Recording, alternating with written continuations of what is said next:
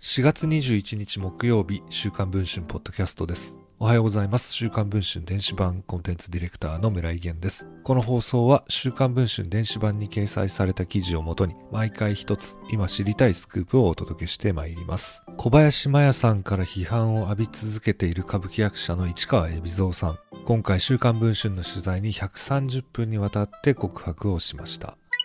フリーアナウンサーの小林真也さんから亡き妻真央さんの闘病などをめぐり批判を浴びている市川海老蔵さん。今回週刊文春の取材に130分にわたって応じ真也さんと彼女の夫国光明氏に直接謝罪した時の様子などを明かしました。海老蔵さんが真也さんからの批判について取材に応じるのは初めてです。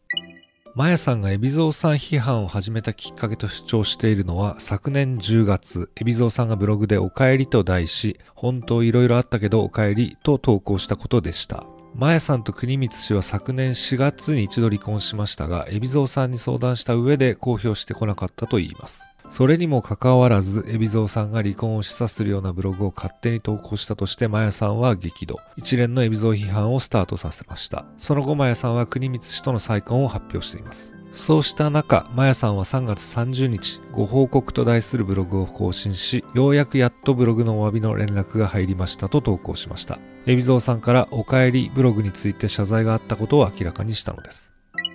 実際はどうだったのでしょうか海老蔵さん本人によると、まず3月30日に LINE でお帰りブログを謝罪し、私のファンの方々がマヤさんと国光さんを誹謗中傷したのなら、それは申し訳ないと思って謝ったと言います。会って話をしましょうと伝えたところ、翌31日の夜8時頃、会いたいとマヤさん側から連絡があったと言います。海老蔵さんはこの時羽田空港に向かう機内にいたと言います。急遽家には帰らず、羽田空港から海老蔵さんは一人で目黒の稽古場に向かったと言います。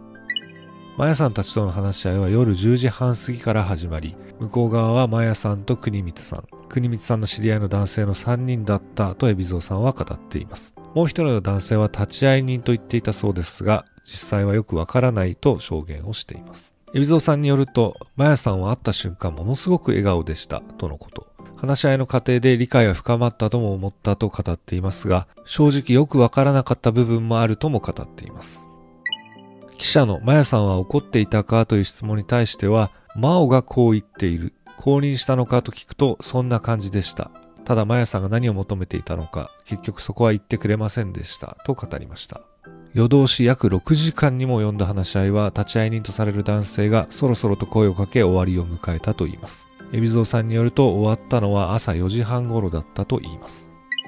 海老蔵さんは記者に対し、マヤさんはいつまでも真央の姉、今でも家族だと思っていますと語っていました。現在配信中の週刊文春の電子版では、海老蔵直撃130分と題し、朝まで続いた謝罪現場の詳細、そして中東公演をめぐる3億7000万円の金銭トラブル、そして SNS パパ活騒動の真相など、海老蔵さんのインタビューを長文で掲載しています。ご関心がある方はぜひ電子版の記事をご確認いただければと思います。それでは本日の週刊文春ポッドキャストはこの辺りで終わりたいと思います。また明日の放送を楽しみにお待ちいただければと思います。